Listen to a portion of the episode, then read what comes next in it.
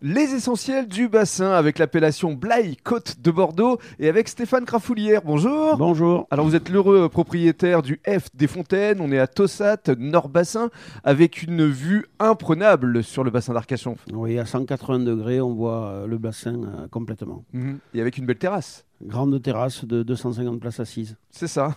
C'est une des plus grandes du bassin, je pense. Oui, euh, on fait partie des, des, des dix plus grandes, oui, je pense. Ouais, ouais. Et alors vos spécialités ici, Stéphane, quelles sont-elles Mais cuisine traditionnelle, familiale, euh, poisson, viande, euh, on n'a pas vraiment de spécialité. euh, on fait une cuisine tout à fait euh, familiale, euh, de qualité. Oui, et votre spécialité à vous, c'est le vin, je crois. Oui, plus.